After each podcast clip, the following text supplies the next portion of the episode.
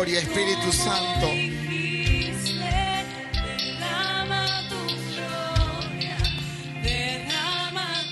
Acércate a su presencia en esta mañana. Búscalo cada día más.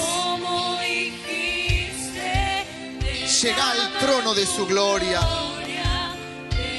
y extrae de su gloria lo que has venido a buscar.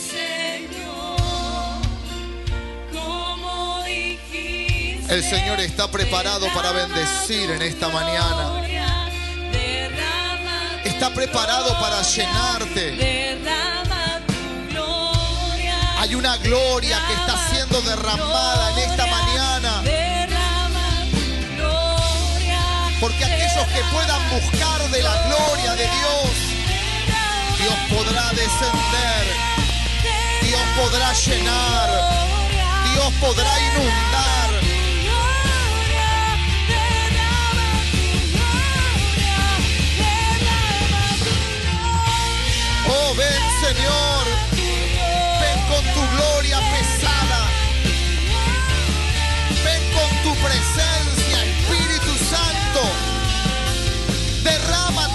Poder, derrámate sobre cada vida, sobre cada joven, sobre cada niño, sobre cada anciano. Hoy Señor te estamos buscando,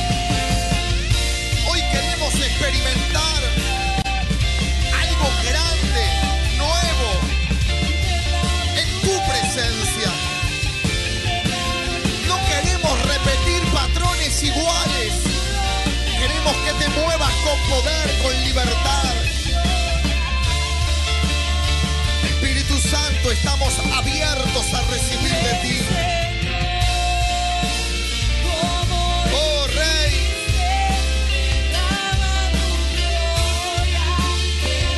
déjate tocar por Dios. Déjate tocar por Dios. Decir en esta mañana, Señor, lléname. Lléname, Señor. Lléname, Señor.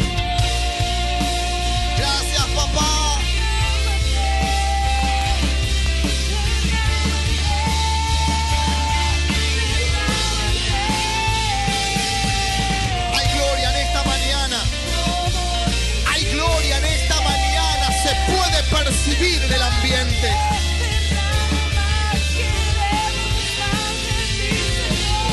Hay gente que está siendo tocada por el Espíritu Santo. Hay gente que está siendo libre de la tristeza en esta mañana. Hay gente que está siendo libre del dolor, del dolor que está en tu alma por años. Gente que está siendo ministrada por la gloria de Dios. No te distraigas porque el Espíritu Santo es sensible. Y Él está descendiendo en personas que lo están llamando y reclamando. Hoy dejamos toda humanidad de lado, Señor, para darte lugar a que tu Espíritu Santo se mueva con poder y con libertad. Gloria en esta mañana. Dale lugar al Espíritu de Dios a que se pueda mover con poder. Quita toda carga, Señor, de la semana. Para comenzar una nueva semana con algo nuevo. Algo exclusivo para nosotros. Dios no va a hacer lo mismo que hizo en otros. Dios tiene una porción nueva, exclusiva, seleccionada para cada uno de nosotros. Señor, te damos gloria en esta mañana y te ponemos en primer lugar porque como hoy es el primer día de la semana, te mereces el primer lugar, Señor. Te damos gloria y establecemos que esta semana será una semana de tiempos nuevos de Cairo sobre nuestras vidas. Será una semana de resultados, será una semana de maravillas, de sorpresas, de llamados. Será una semana de buenas noticias. Será una semana de crecimiento natural y espiritual. Será una semana de promoción. Lo estamos creyendo en el nombre que es sobre todo nombre, el nombre de Jesús. Amén. Amén. Dale gloria al Señor.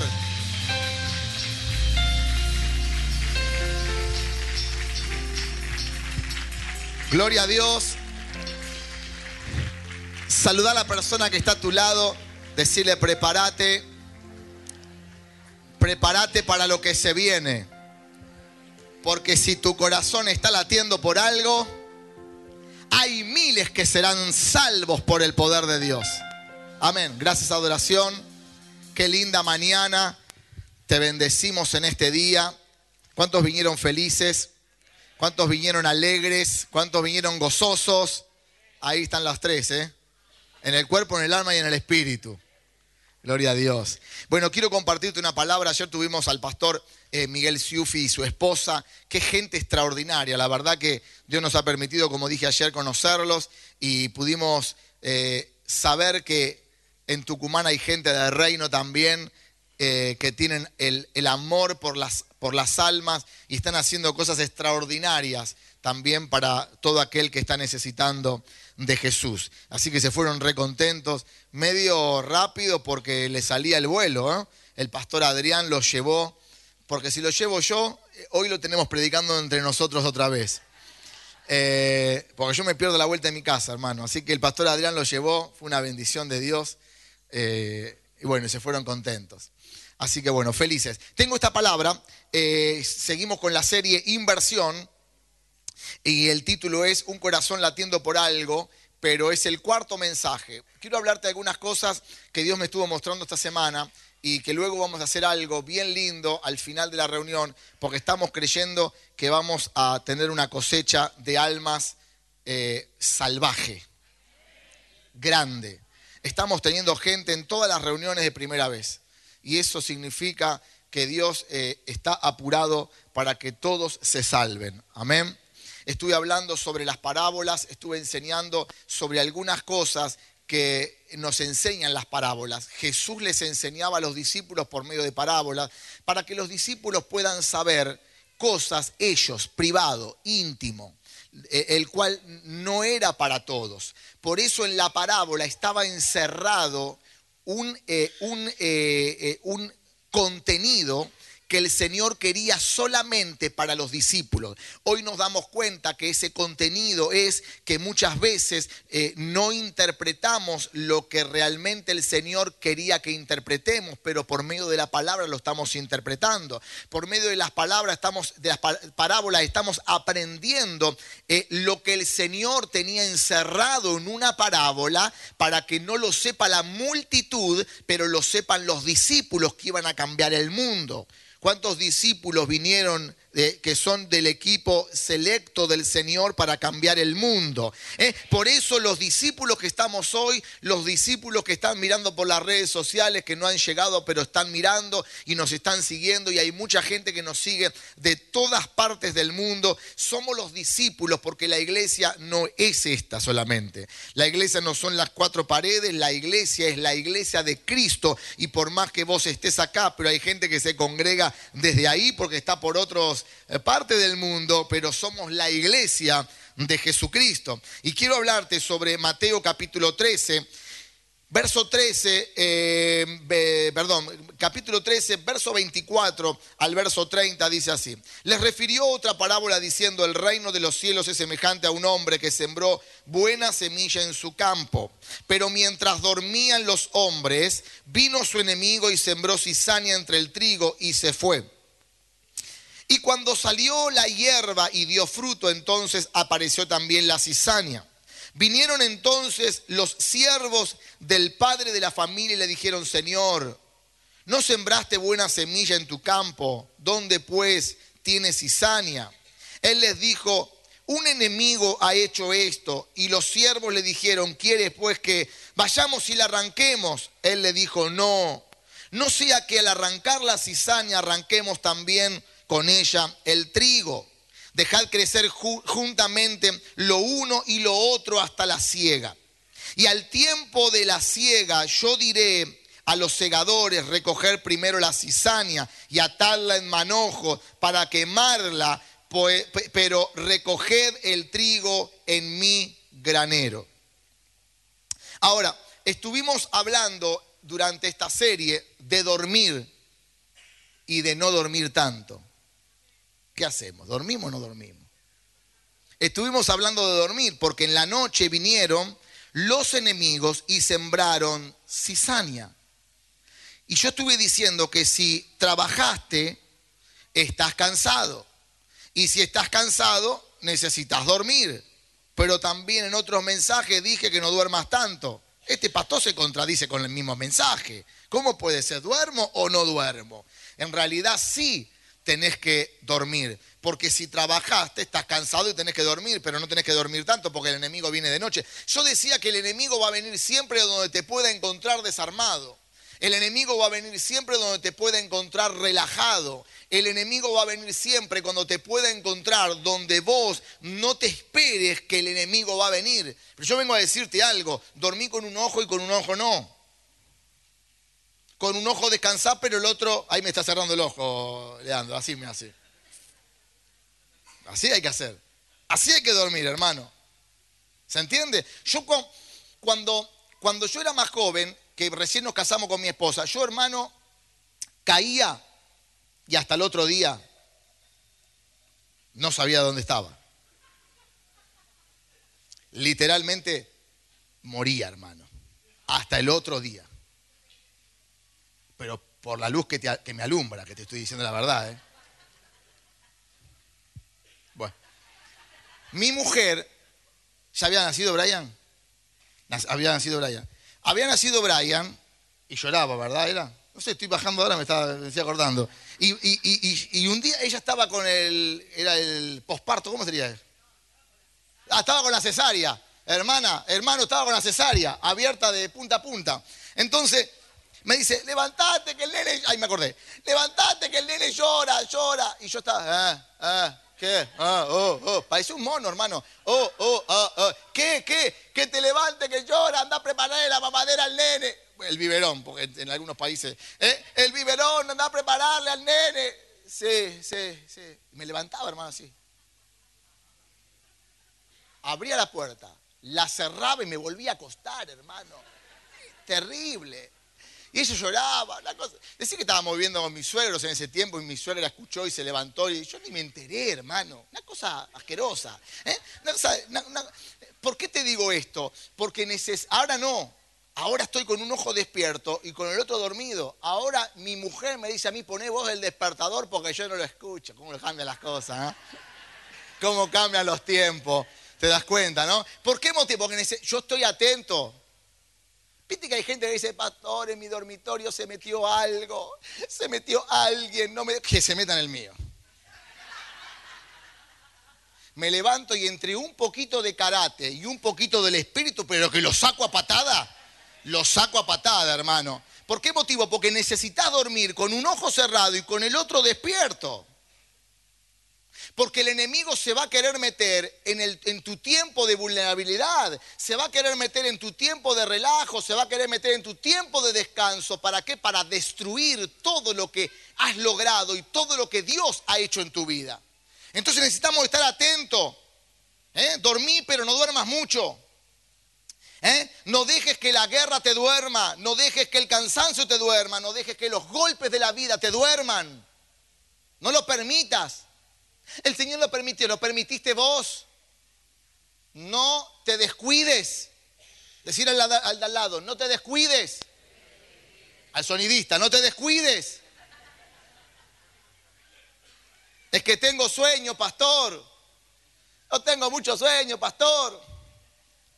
Y yo encontré un pasaje para los que tienen sueño. Romanos capítulo 13, verso 11 dice, y esto, conociendo el tiempo, que es ya hora de levantarnos del sueño. Porque ahora está más cerca de nosotros nuestra salvación que cuando creímos.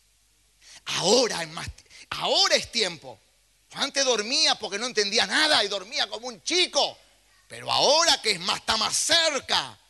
Ahora que está más cerca tu milagro, ahora que está más cerca tu bendición, ahora que está más cerca traer a tu hijo y atarlo con cuerdas de amor a Cristo, ahora que está más cerca la venida de Cristo, ahora que está más cerca, no te duermas demasiado porque el enemigo está apurado.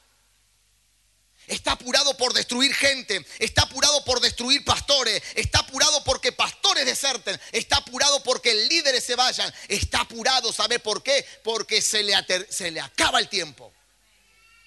Y necesitamos estar despiertos. Yo escuchaba el testimonio de esta mujer hoy, de el embarazo que el médico dio el diagnóstico, ¿no? Y es tremendo ese testimonio. ¿Dónde está? ¿A dónde está? ¿Se fue ya? Ahí está. Mira, si de acá a que Cristo venga, vamos a suponer, pero no va a pasar así, pero vamos a suponer, que vos no recibieras más nada de parte del Señor, con eso que Dios hizo en tu vida, solo eso, vos tenés que estar agradecida en esta vida y en la venidera. ¿Es verdad o no? Dios te va a seguir bendiciendo, Dios te va a seguir prosperando. Pero vamos a hacer de cuenta, hermano, yo, yo a veces no comprendo testimonios como lo de esta mujer. Nosotros acá estamos acostumbrados a escuchar. No tenemos que acostumbrarnos de todas maneras, pero para que vos me entiendas el concepto, estamos acostumbrados a escuchar lo que Dios está haciendo. Y yo he visto casos así y que después decir, che, la hermana del nene que iba a ser enanito, que los huesos iban a estar mal, que los piecitos iban a estar torcidos. ¿Dónde está? No sé, se apartó, se fue al mundo porque eh, eh, eh, se resfrió y dijo, ¿cómo que Dios no la sanó? ¿Qué? No me entra en mi cabeza, hermano. Yo no puedo comprender cómo gente que tiene bendiciones después se aparta. Porque estuviste con los dos ojos cerrados. Porque el enemigo te vino y te sacó, te robó la bendición de Dios. Hoy me decía el pastor Fernando algo muy extraordinario. El diablo también sana, sí, sana, sana con un espíritu mentiroso, porque después de que te sana, después te mata. No juegues, no juegues a ser cristiano. No juegues a ser cristiano, a, ser líder, no. Si sos, si sos de Dios, sos de Dios. O sos frío o sos caliente. ¿Se entiende lo que quiero decir? Quiero que me entiendas, Dios te va a bendecir, ya te bendijo, porque con semejante testimonio te bendijo, pero te va a seguir bendiciendo. Di un ejemplo a, a modo de ilustración. Es hora de que el diablo no te duerma. Es hora de que estemos atentos. Hay gente en la iglesia sentados, pero dormidos. Hay gente en la iglesia cantando, alabando, adorando al Señor, pero dormidos hay gente en los equipos que están dormidos. Hay gente que ofrendan a Dios y que hacen cosas y salen a evangelizar, pero están dormidos. Necesitamos gente activa y despierta, no dormidos en lo espiritual. Es tiempo de despertar, decirle a la persona que está a tu lado, es tiempo de despertar.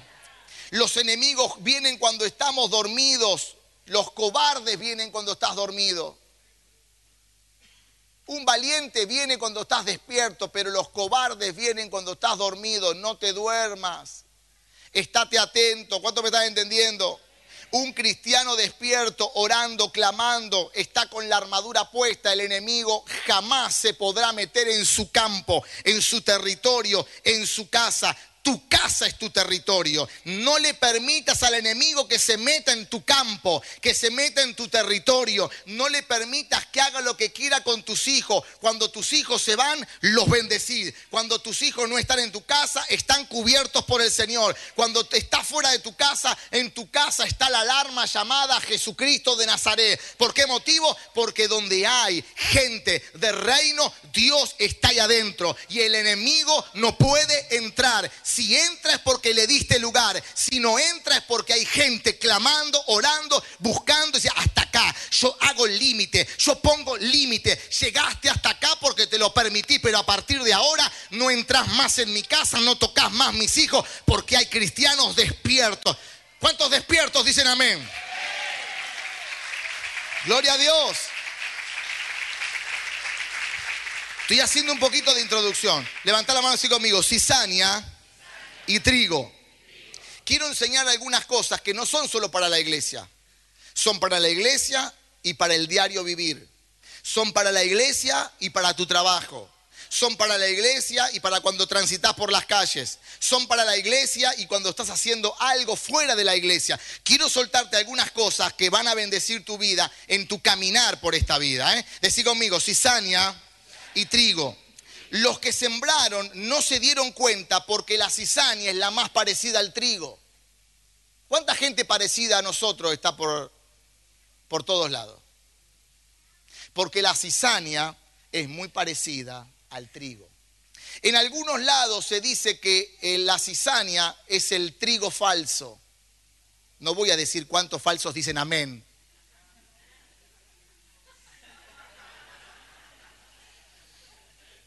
Pero un experto sabe discernir lo verdadero de lo falso. ¿Cuántos expertos dicen amén?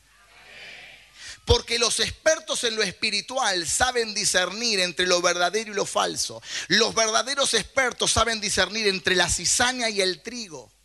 Yo quiero hablar en este día a gente espiritual que sabe discernir entre lo bueno y lo malo, entre el trigo y la cizaña, entre lo que caminan juntos, pero a veces no son trigo, a veces son cizaña.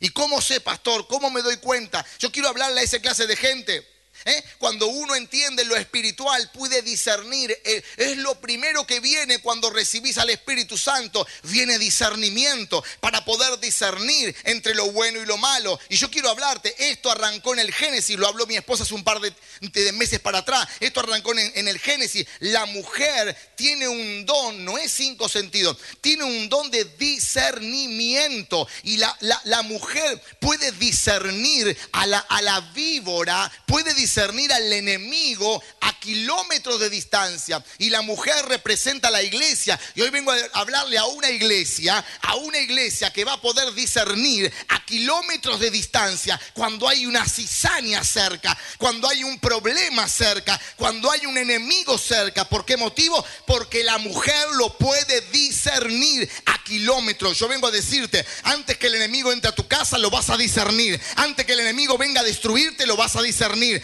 antes que en tu trabajo vengan a hacerte el mal, lo vas a discernir. ¿Por qué motivo? Porque Dios a la iglesia, a la mujer que somos la iglesia de Cristo, no nos ha dado cinco sentidos, nos ha dado un poder de discernimiento. Y ese poder de discernimiento nos llevará a discernir entre lo bueno y lo malo, entre el trigo y la cizaña. Discernimiento. Necesitamos discernimiento en estos tiempos. ¿Para qué? Para discernir. Decía a tu hermano que está al lado tuyo, decir discernimiento. Discernimiento, decir conmigo, tengo una visión para ver serpientes. Tenemos visión para ver serpientes. Hay mujeres que dicen, hay mujeres, a ver si puse así. No, hay hombres que dicen, mi mujer es celosa, pastor. ¿Sabes cuánto de entrevista tuvimos? Mi mujer es celosa, pastor, no sé más qué hacer con mi mujer. No todos los casos son así. No todos los casos las mujeres son celosas. Saben discernir las víboras.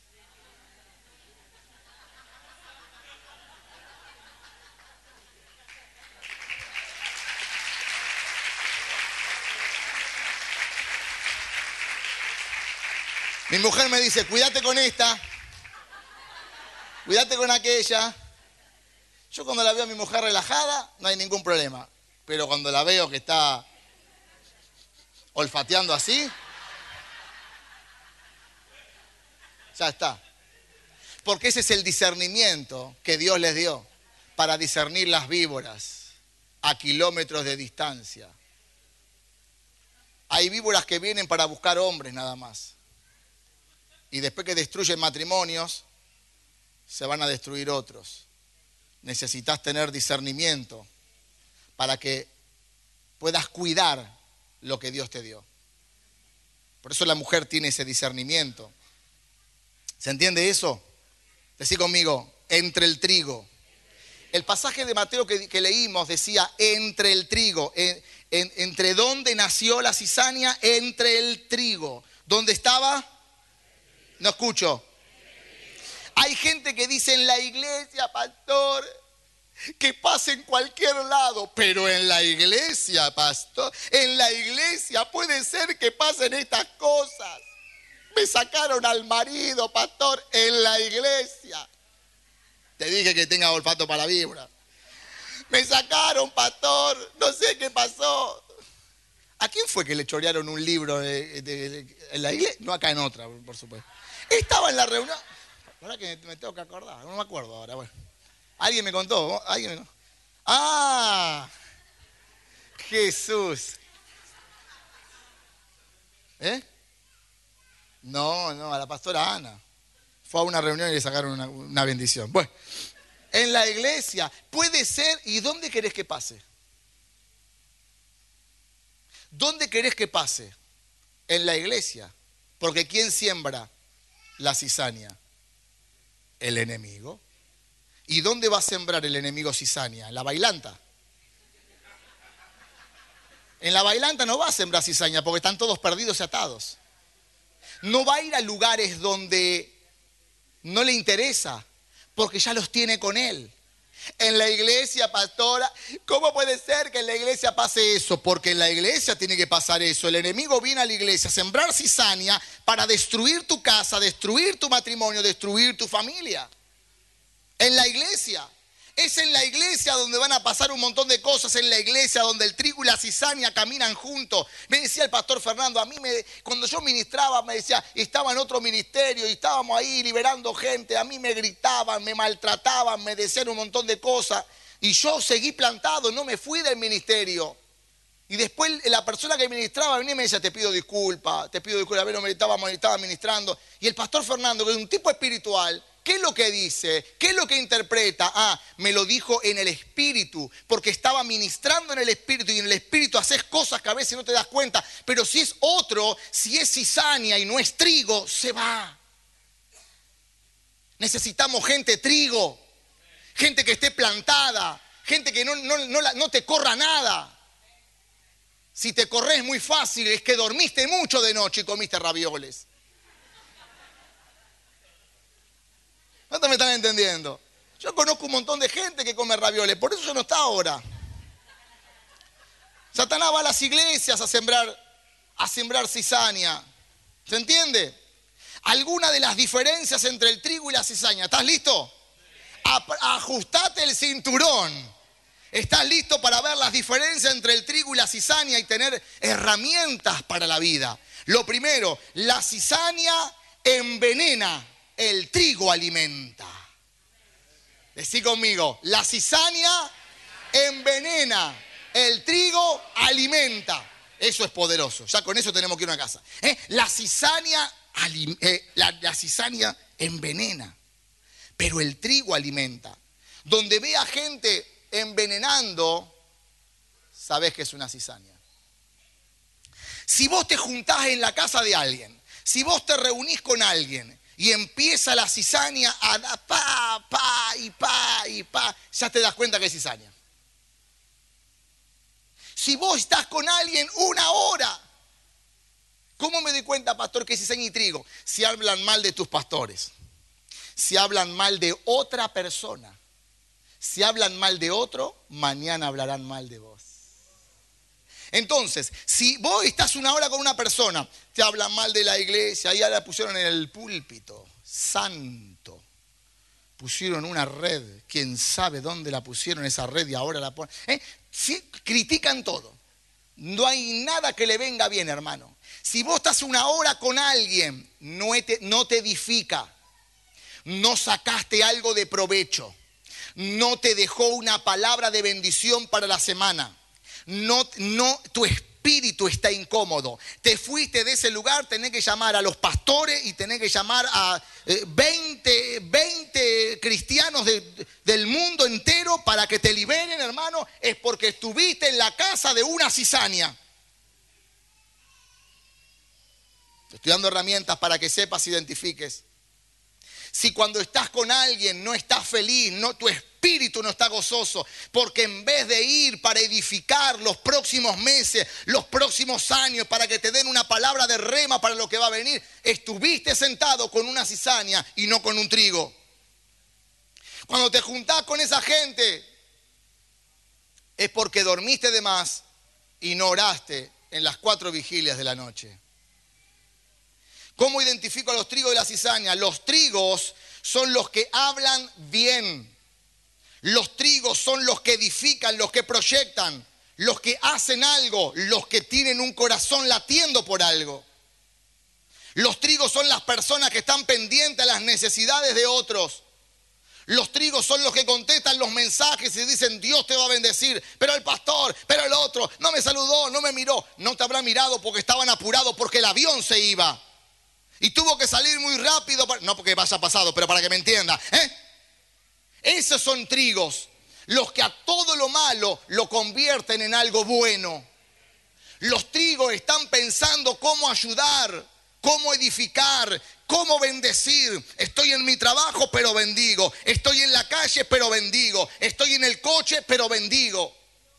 Llamo por teléfono y bendigo. Me hacen el mal, pero hago el bien, porque mi esencia de trigo no será cambiada por la esencia de cizaña.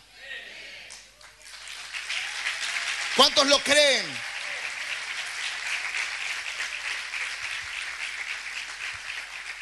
Los que comen la cizaña tienen mareos y se caen.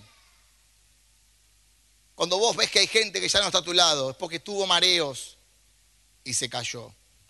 No todos son cizaña, algunos comieron cizaña. Pastor, ¿cómo identifico aquel que comió cizaña, pero aún no es cizaña? Porque hay cizaña por naturaleza. Pero hay otros que comen de la cizaña. La pregunta es, ¿el que come de la cizaña ya se convirtió en cizaña? No, muchas veces no. ¿Y cómo me doy cuenta que el que comió de la cizaña no se convirtió en una cizaña. Hay una, una, una sola diferencia. ¿Cuál es la diferencia? El que es cizaña y el que comió de la cizaña. El que comió de la cizaña fue envenenado, pero muchas veces hay antídoto. Y el antídoto para no convertirte es el arrepentimiento. Uno sabe que no es cizaña porque fue, fue, eh, eh, fue hablado por la cizaña, fue quizás convencido por la cizaña, pero hubo alguien más poderoso que le dio convencimiento para pedir arrepentimiento. Entonces yo comí por la cizaña, me dejé influenciar por la cizaña.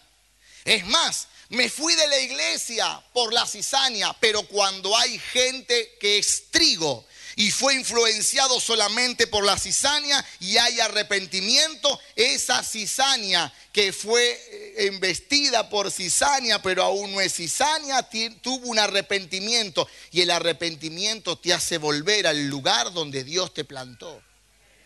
Así que acá, acá hay una bendición. No todos son cizañas, por más que hayan sido hablados por cizaña. Si estás calibrado con Dios, podés entrar en arrepentimiento. Los trigos se quedan en el lugar que Dios los plantó. La cizaña no. La cizaña no se arrepiente, se va. La cizaña se va sola del campo porque ella no se plantó, la plantó el enemigo. Y a vos no te plantó el enemigo porque hablamos días para atrás que Él es el sembrador y nosotros somos la semilla. Y Él nos ha plantado. Entonces no nos vamos a desplantar y por más que nos hayamos ido, porque alguna cizaña nos habló, volveremos al lugar. Es más, acá viene otra más linda. ¿Por qué motivo volvemos? Porque, no, porque los trigos no pueden dar fruto en ningún lugar más que en el lugar que Dios te ha plantado. Por eso hay trigos que se van y no pueden funcionar porque fuiste trigo plantado en su campo y todos los trigos plantados en su campo dan fruto en su campo. Yo hubiera aplaudido más fuerte al Señor. Gloria a Dios. Mira qué lindo esto. Mateo capítulo 13. Verso 43 y verso 46. Esto capaz repito un poquitito nada más para que podamos entrar en, este, en esta historia. También el reino de los cielos es semejante a un mercader que busca buenas perlas, que habiendo hallado una perla preciosa, fue y vendió todo lo que tenía y la compró. Uno, de, perdón, dos, invertir en gente que haya probado que puede sobrevivir a las tormentas. Estamos invirtiendo en gente que hayan probado, hayan, ustedes tienen que probar, que sobreviven a las tormentas, que sobreviven a las cizañas también. A las tormentas y a las cizañas, porque muchas veces las tormentas no las provocás, vos te las provoca la cizaña. Como me dijo Nico, hacete bolita que yo lo empujo. Este Nico es terrible. Yo puedo sobrevivir a las tormentas. Decí conmigo, yo puedo sobrevivir a las tormentas. ¿Cuántos trigos pueden sobrevivir a las tormentas de las cizañas? Los trigos son personas que pasaron por dolor, por problemas, pero no se doblan, no se quiebran. ¿Ve? Esta mujer, vuelvo con el ejemplo, le dieron un mal diagnóstico, pero no se dobló, no se quebró, siguió adelante. El caso de la otra mujer que también estaba creciendo su bebé con, problemas, que no, se, no, tenía nariz, ¿cómo era el testimonio ese? Que no, tenía, no, no se estaba formando ese bebé, le faltaban partes del cuerpo. Y la mujer siguió y siguió y siguió y lo presentó aquí adelante, porque esas son gente que no se doblan. No te dobles, no te quiebres ante los problemas. ¿Cuánto me están entendiendo?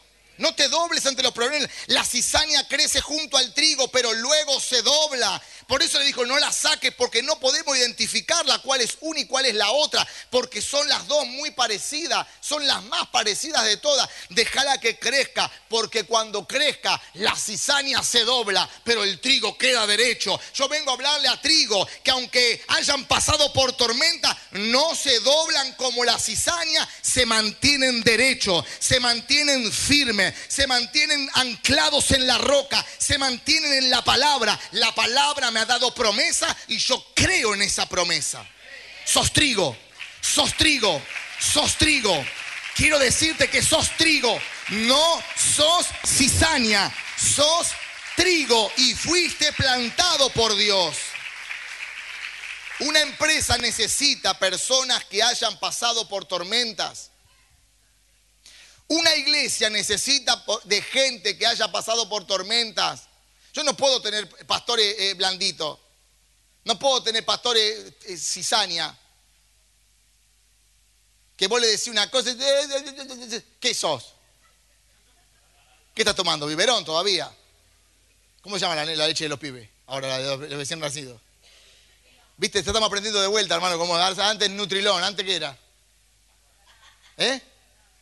Bueno, no sé esas cosas. ¿Eh? La leche nido. A mí me daban la leche nido, ahora es Nutrilón. ¿Te das cuenta? Yo no quiero gente que esté tomando leche Nutrilón, hermano. Bueno, acá igual la apariencia tampoco te dice que, que, que, toman leche Nutrilón, ¿no?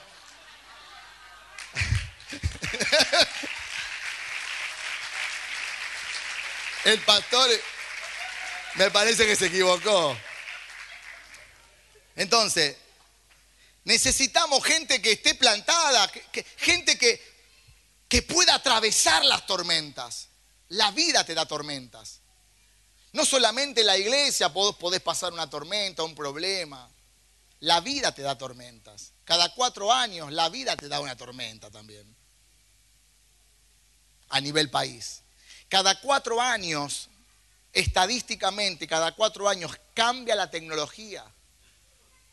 Estaba el cassette, después vino el CD, después vino el DVD y ahora el pendrive y ahora ni pendrive. No sé qué van a poner ahora. Y vos decís, ¿qué hago con todos los discos que tengo? Hago un cuadro, una pared llena de, discos para, hacer una decoración. ¿Qué hago? Porque cada cuatro años hay una renovación en la tecnología. Todo cambia. Lo único que no cambia es la palabra. Y cuando vos te mantenés firme en la palabra, vos sabés que aunque vengan tormentas, yo estoy de pie, derecho, fortalecido en la palabra, para que nada me destruya, porque lo tengo a Cristo dentro. Mi mujer me decía, ayer el día de la primavera, ¿cómo te viniste de, pantalón azul y camisa negra? ¿Estás loco vos? ¿Y qué? La primavera fue ayer nada más, la primavera empezó ayer. De ayer hasta cuando venga el verano. Aparte de otra cosita, yo la primavera la tengo por dentro. Y de adentro sale la flor para afuera. Claro, hermano. Bueno. Venimos con el último punto, hermano, para no descontrolarnos. ¿Para qué puso esta cosa acá el pastor? El último punto. El último, el último punto. La red. Por eso, ahora entiendo, pastor, yo lo critiqué, pastor, pedí perdón. El último punto es la red. Decí conmigo, la red. Una vez más, la red. Mateo capítulo 13, verso 47 al verso 48 dice así. Asimismo el reino de los cielos es semejante a una red que echada en el mar recoge de toda clase de peces. Echada en el mar, ¿qué hace?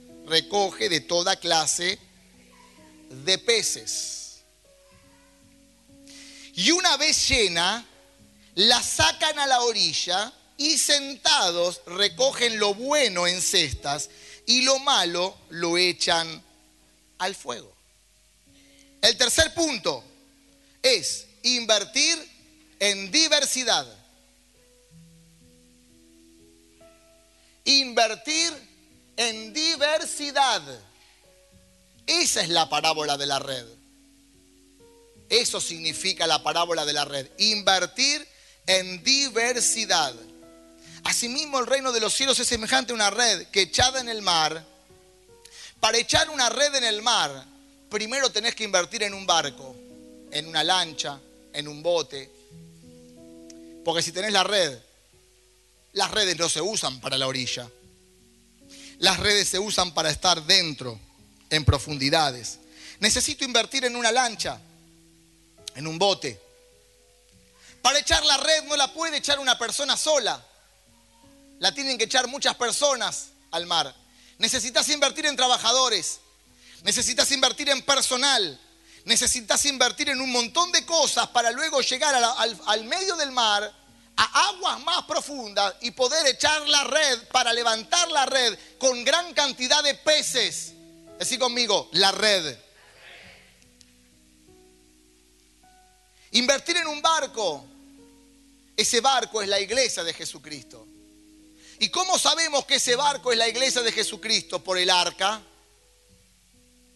Por el arca que mandó el Señor por orden a Noé. El arca es la iglesia de Jesucristo. Lo sabemos por el arca de Pedro, cuando Jesús le pidió y le dijo, préstame la barca. Y subió a los discípulos dentro de la barca y los embarcó. ¿Qué hizo Jesús? Subió a los discípulos a la barca, los embarcó y los llevó hacia aguas más profundas. Y estaba hablando de una red para luego echar la red en el mar y recoger una gran cantidad de peces. ¿Qué significa, pastor? Nosotros somos la iglesia, las iglesias, somos el arca, somos el barco. Y nosotros somos los trabajadores que el Señor ha invertido en cada uno de nosotros. ¿Para qué? Para echar la red para echar la red y levantar una gran cantidad de peces por medio de muchas áreas que hay dentro de la iglesia.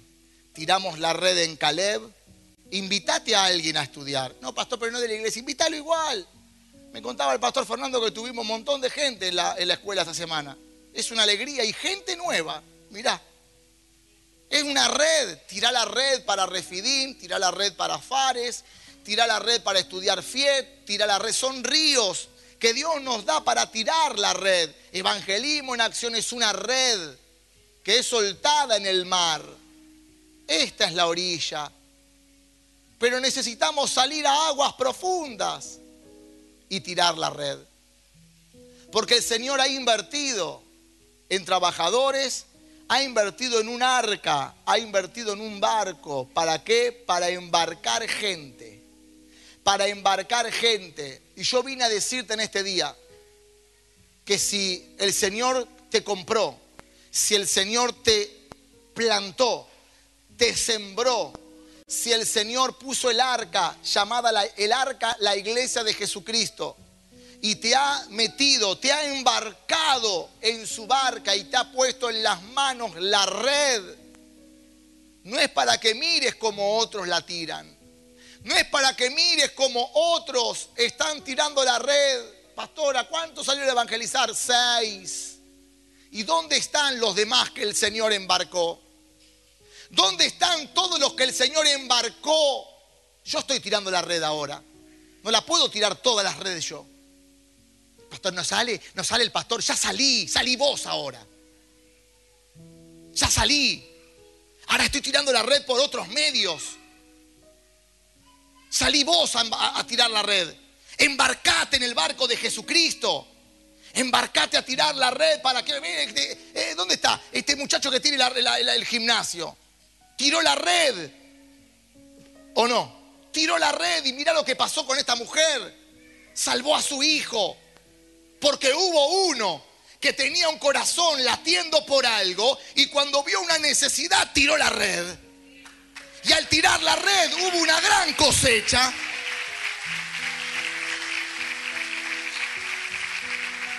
Yo te animo en este día a que puedas embarcarte en el barco de Jesucristo, en el arca. A que puedas salir a tirar la red.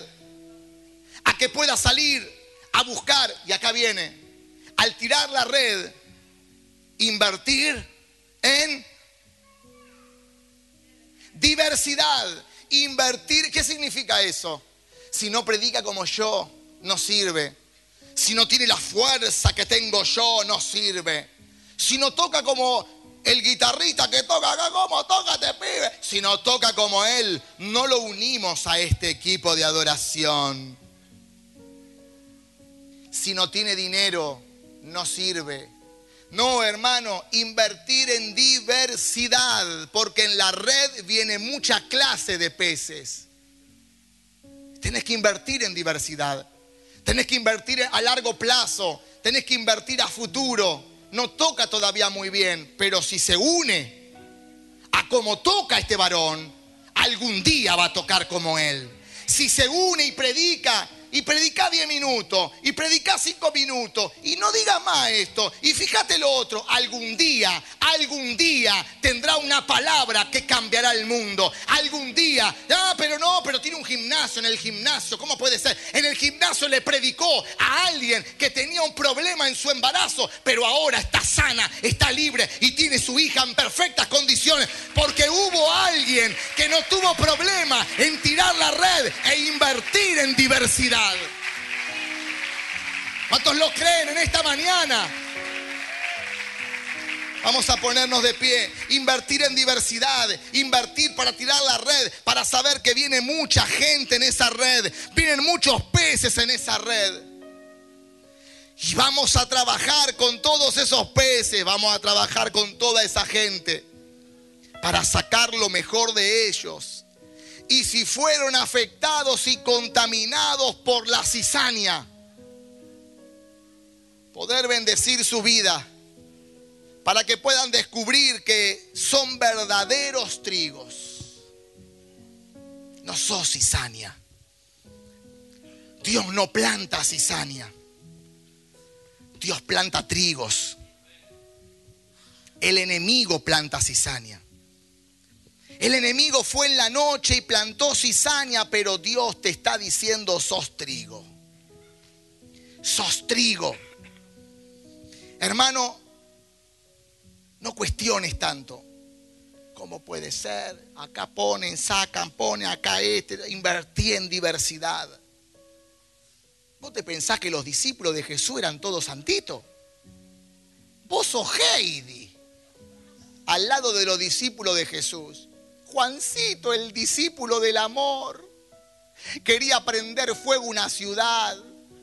¿Querés que los prendamos fuego a todo, a este, el del amor? Oh, me quedo más tranquilo. Pedro andaba armado, arrancaba oreja, hermano. Yo hasta ahora no lo hice. Hermano, por favor, nos predicaron otro evangelio a nosotros. Estamos acostumbrados a otra cosa. No. ¿Me entendés? Lo mismo que tengamos acá nosotros en administración, tengamos un Judas, hermano, que queremos comprar un cañón, estamos 40 años, bueno, chorea. Eso eran los discípulos de Jesús. Ladrones, asesinos. Querían prender fuego a la gente. Publicanos, cobradores de impuestos, usureros, locos. Eso eran los discípulos de Jesús. Pero Dios está plantando semillas. Está plantando trigos para que podamos tirar la red. ¿O no? ¿Vamos a tirar la red? Tenemos que salir a tirar la red porque hay muchos peces afuera que están necesitando, como tanta gente, que alguien les predique, que alguien les diga una palabra que cambie su vida, que alguien le diga algo que le dé sanidad a un embarazo que viene con una mala formación. Oh, hermano, para una madre y para un padre es terrible eso. ¿Sabés lo que es el otro testimonio?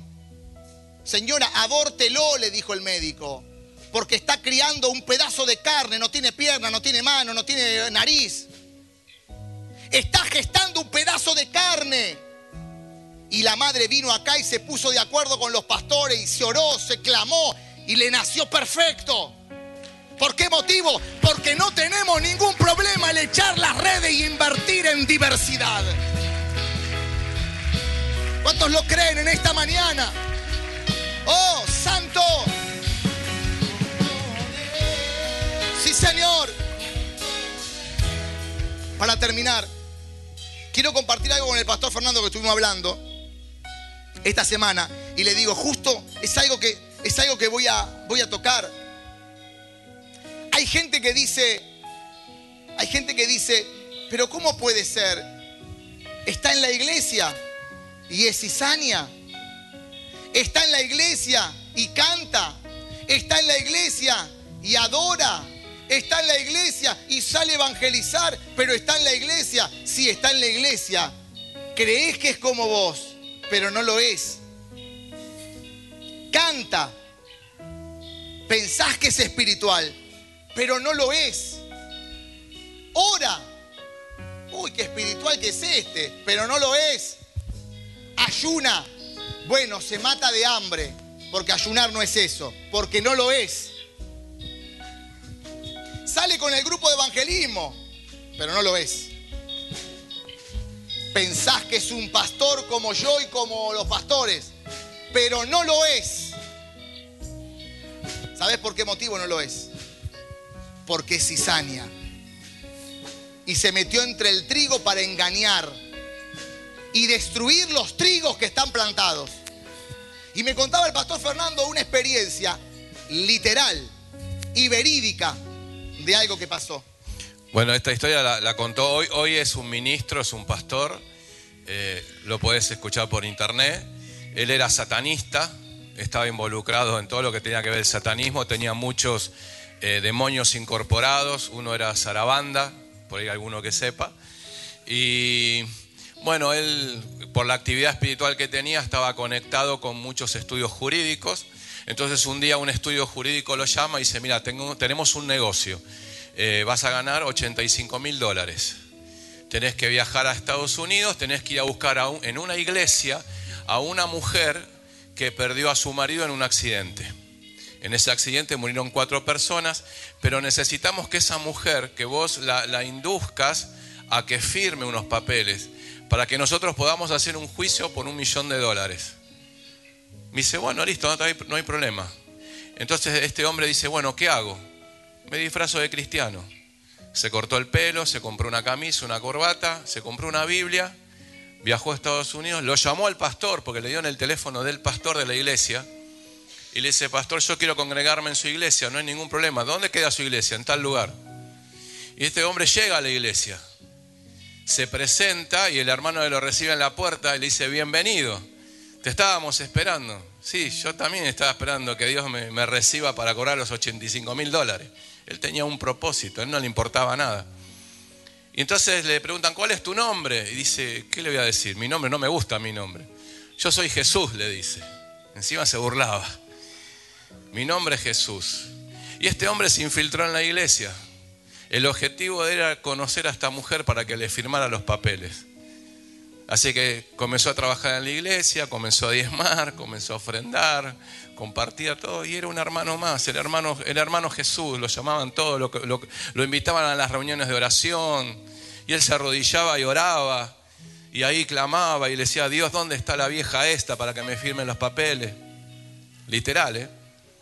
Terminaba la reunión y se iba a las reuniones satánicas gente que venía a buscarlo y le decía, mira, tengo un problema. ¿A dónde querés que te lleve? ¿A la iglesia donde está Dios o a la iglesia donde está Satanás? La llevaba a cualquiera de las dos. En la de Satanás tenés que pagar. Dios, eh, Satanás te va a sanar, pero después te va a matar. Porque Satanás hace milagros también. Y así se infiltró. Bueno, después el testimonio continúa y este hombre se termina convirtiendo y hoy es un siervo de Dios pero nadie se había dado cuenta. Y estaba trabajando, estaba sirviendo, estaba ofrendando y era un cristiano más. Por eso habla el pastor de, discernimiento, de entendimiento, de conocimiento. Tenemos que aprender, tenemos que crecer, tenemos que madurar para que si, si eso llega a suceder, está bajo el control de Dios, pero que tengamos nosotros la capacidad de poder discernir lo que es la cizaña y lo que es el trigo. Eso es lo que queríamos ministrarte en esta mañana. Que el trigo y la cizaña crecen juntos. Ojo a quién metes en tu casa. Ojo qué reuniones haces en tu casa. Porque al hermanito Jesús lo, lo querían todos. Lo invitaban todos. Pero era un satanista. Después se convirtió al Señor. Pero ¿cuántos muertos dejó en el camino? Ojo pedile a Dios discernimiento. Decirle, Espíritu Santo, dame discernimiento. Hey, ¿qué tengo que tener una vida solitaria? No. Reunite, claro que sí. Pero cuando te reúnas, cuando comas, cuando almuerces, cuando cenes, cuando pases un tiempo al aire libre, no hay problema. No hay problema. Lo que sí tenés que discernir, que cuando te reúnas con alguien, si te habla todo lo que te expliqué, no porque este, porque el otro, porque allá, porque acá, es el hermano Jesús. Es la cizaña que te quiere sacar del propósito y te quiere llevar a otro lugar para que pierdas la bendición de Dios. Pero si te reuní con gente sana, que comen algo lindo, algo rico, qué bueno, y edifican, construyen, no hay problema. El tema está cuando la cizaña quiere desplantarte y lastimarte. Esto es para que lo identifiques adentro y afuera. ¿Cuántos lo entienden? Yo quiero orar en esta mañana y luego hacer algo con los pastores, pero bendecir tu vida en esta mañana poderosa. Y a todos los que nos miran por las redes sociales, que ahí donde estás puedas cerrar tus ojos un instante. Señor, que esta palabra abra los ojos y el entendimiento. Abra los ojos espirituales los oídos espirituales para poder ver entre el bien y el mal, para poder discernir entre lo bueno y lo malo, entre la cizaña y entre el trigo. Señor, esta palabra es para darle herramientas a la iglesia, al pueblo de Dios, para que dentro de la iglesia tengamos los ojos abiertos, el discernimiento activo y fuera de la iglesia, en el diario vivir, Señor, que podamos tener también discernimiento aún más de lo que pueda estar pasando o aconteciendo en la planificación satánica para destruir al pueblo de Dios. Señor, afilanos el discernimiento, aceitanos los sentidos, Señor, para que podamos terminar el año en victoria para que podamos enseñarle a nuestros hijos, a nuestro hogar, para que podamos enseñarle por medio de la palabra, Señor. Señor, te damos gloria en este día y que podamos tomarnos de esta palabra para salir a tirar la red, para salir a invertir en diversidad. Hay tanta gente perdida, Dios, y nos has embarcado a todos en este gran barco llamado Centro de Avivamiento Familiar, llamada Iglesia de Jesucristo. Oh Señor, qué bueno es poder reunirnos con otros pastores de otras iglesias y no cuestionar la visión, no cuestionar el modelo, no cuestionar nada, sino que unirnos para tirar juntos la red, porque no es mi iglesia la de ellos, la de la otra punta, es una la iglesia de Jesucristo. Y si es una la iglesia de Jesucristo, hay que tirar la red para invertir en diversidad. Señor, quita toda división, quita toda revancha, toda rebeldía, toda competencia, toda falta de perdón, toda raíz de amargura. Hay gente que tiene que soltar perdón porque la raíz de amargura lo está frenando a que pueda recibir tu bendición. Jesús lo embarcó a Pedro y a los discípulos, lo llevó hacia aguas más profundas y echó la red y levantó una gran cantidad de peces. Estamos creyendo, Señor, que vamos a cosechar y a levantar una gran cantidad de peces. Y en esa gran cantidad de peces están tus hijos, están tus padres, está tu familia, están tus hermanos, están tus vecinos, están tus seres queridos, están tus conocidos y amigos. Señor, nadie quedará fuera, nadie quedará fuera, nadie quedará fuera de la gran pesca, de la gran cosecha, porque hemos aprendido a invertir en diversidad. No importa cuántos sean, no importa cómo sean, no importa de qué manera vengan, lo que importa es que la cosecha será grande. Trabajaremos con ellos, invertiremos en ellos y ellos serán trigo. Ellos serán trigo. Y aunque fueron infectados por la cizaña, no serán cizaña, porque aquel que fue plantado y fue plantado por el sembrador no puede corrompirse, no puede perderse, no puede alejarse, porque aquel que lo plantó es aquel que está cuidando su campo. Yo bendigo a todos los que han venido en esta mañana, los que están con algún problema de enfermedad. Soltamos la palabra en esta hora. Desatamos un milagro, un milagro sobre cada cuerpo, un milagro desde la cabeza hasta los pies. Los que están necesitando un milagro financiero, desatamos la prosperidad del cielo, del reino sobre tu vida, para que esta semana todo cambie a tu favor, para que esta semana vengan milagros sobrenaturales. Señor, estamos creyendo sobre la, las familias afectadas, estamos creyendo sobre las familias que están teniendo problemas ¿eh? de relación interpersonal, estamos teniendo, Señor, gente que pueda estar teniendo problemas de aislamiento en su familia, hijos que se aíslan, matrimonios que se aíslan. Ahora, que la mano de Dios descienda con poder en esa hora sobre cada hogar, sobre cada casa, sobre cada familiar cercano y lejano. Enviamos la palabra en esta hora. Enviamos la palabra y nos ponemos de acuerdo como la iglesia de Jesucristo, como las personas contratadas por Jesús para meternos en la barca, para ir hacia aguas más profundas, para echar la red. En la semana echaremos la red y miles de personas conocerán de Jesús. Los que nos miran por las redes sociales, vamos, arriesgate a echar la red, echa la red y venite por primera vez y con tus invitados. Estamos creciendo en una cosecha de almas. Yo invito a los pastores, en una cosecha de almas, de almas sobrenaturales. Una cosecha de almas sobrenaturales. Y esa cosecha de alma traerá resultados en todas las áreas de tu vida. Estoy creyendo en esta mañana, estoy creyendo en esta mañana que lo que has venido a buscar te lo llevas. Enviamos la palabra. Hay corazones duros, hay corazones que todavía están dudando, están dudando, están dudando. ¿Qué hago?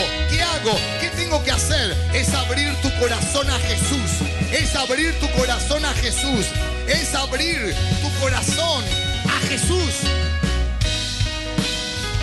En esta mañana, decirle, Señor, quiero hacer las cosas bien. Quizás fui afectado, infiltrado, o se infiltraron en mi vida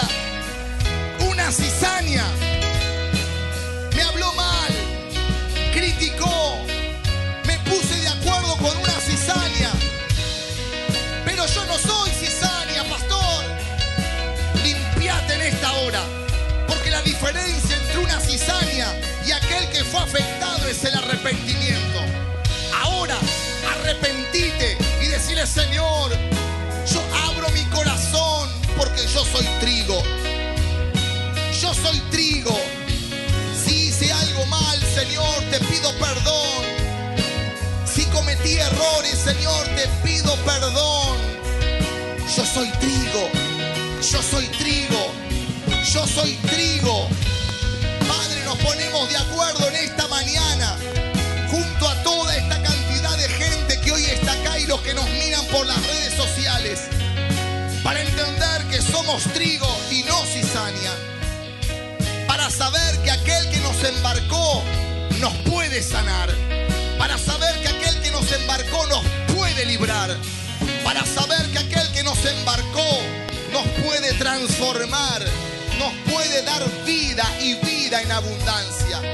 Todo aquel que esté entre la vida y la muerte internado ahora, soltamos la palabra. Soltamos la palabra. Ayer me hablaron por Facebook, por el chat, Señor, sobre una mujer con un diagnóstico de cáncer de páncreas, Señor, en el nombre de Jesús esa enfermedad inmunda se seque ahora por el poder del cielo. Enviamos la palabra donde quiera que se encuentre. Desatamos un milagro. Un milagro. Lo creemos. En el nombre de Jesús.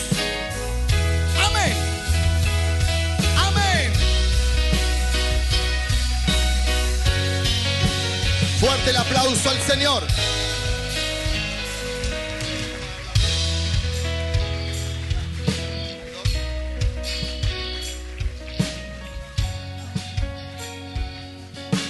Lo que queremos hacer con esta red es que puedas visualizar.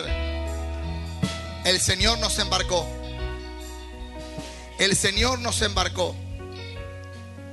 Esta es la barca del Señor. Y ahora vamos a hacer de cuenta con los pastores. Van a representarnos a todos. Vamos a representarte a todos, a, a representar a todos. ¿Qué significa? Que vos también estás de este lado. Porque somos todos los discípulos, los trigos, la semilla del Señor. Entonces lo que queremos hacer es echar la red proféticamente.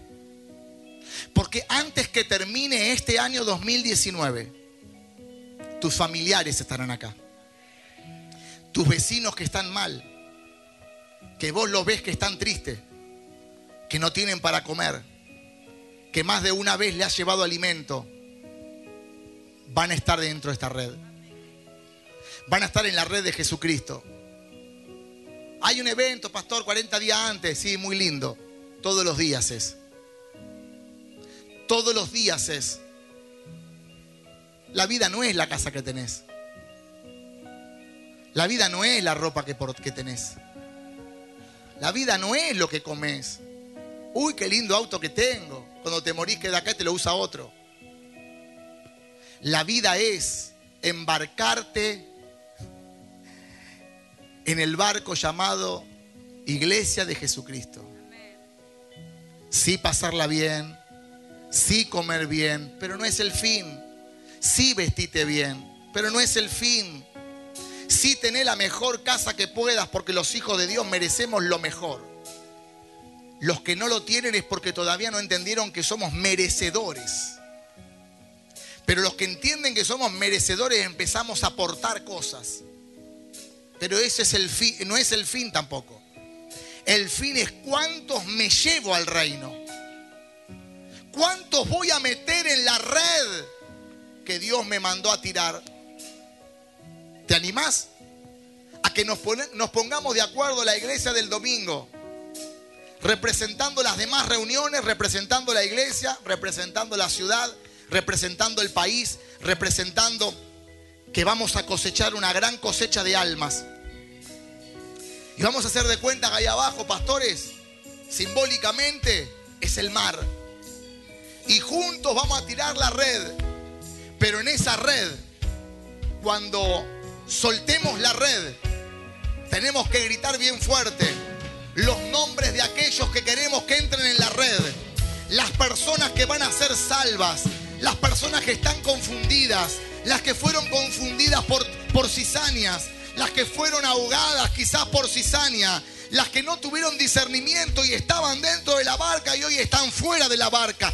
Por todas esas personas, mientras que adoramos a Dios y soltamos la red, vos tenés que decir, Señor, en la red está entrando Pedro, en la red está entrando mi papá, en la red está entrando mi hermano, en la red, porque el Señor nos está embarcando y vamos a echar la red, porque el Señor está con nosotros en la red como está con nosotros en la red, le dice a los discípulos, echa la red hacia aguas profundas, porque una gran cantidad de peces vamos a cosechar. Estamos creyendo por tu familia, estamos creyendo por tus hijos, estamos creyendo por el barrio, estamos creyendo por tu, ah, por tus seres queridos.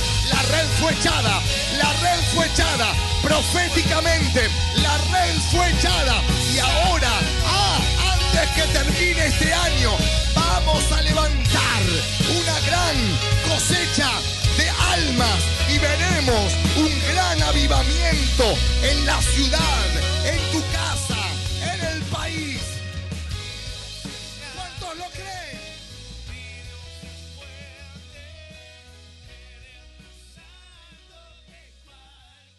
Te invitamos a recibir lo sobrenatural de Dios en nuestras reuniones generales los días martes 19.30 horas, sábados 16 horas, domingo 11 horas.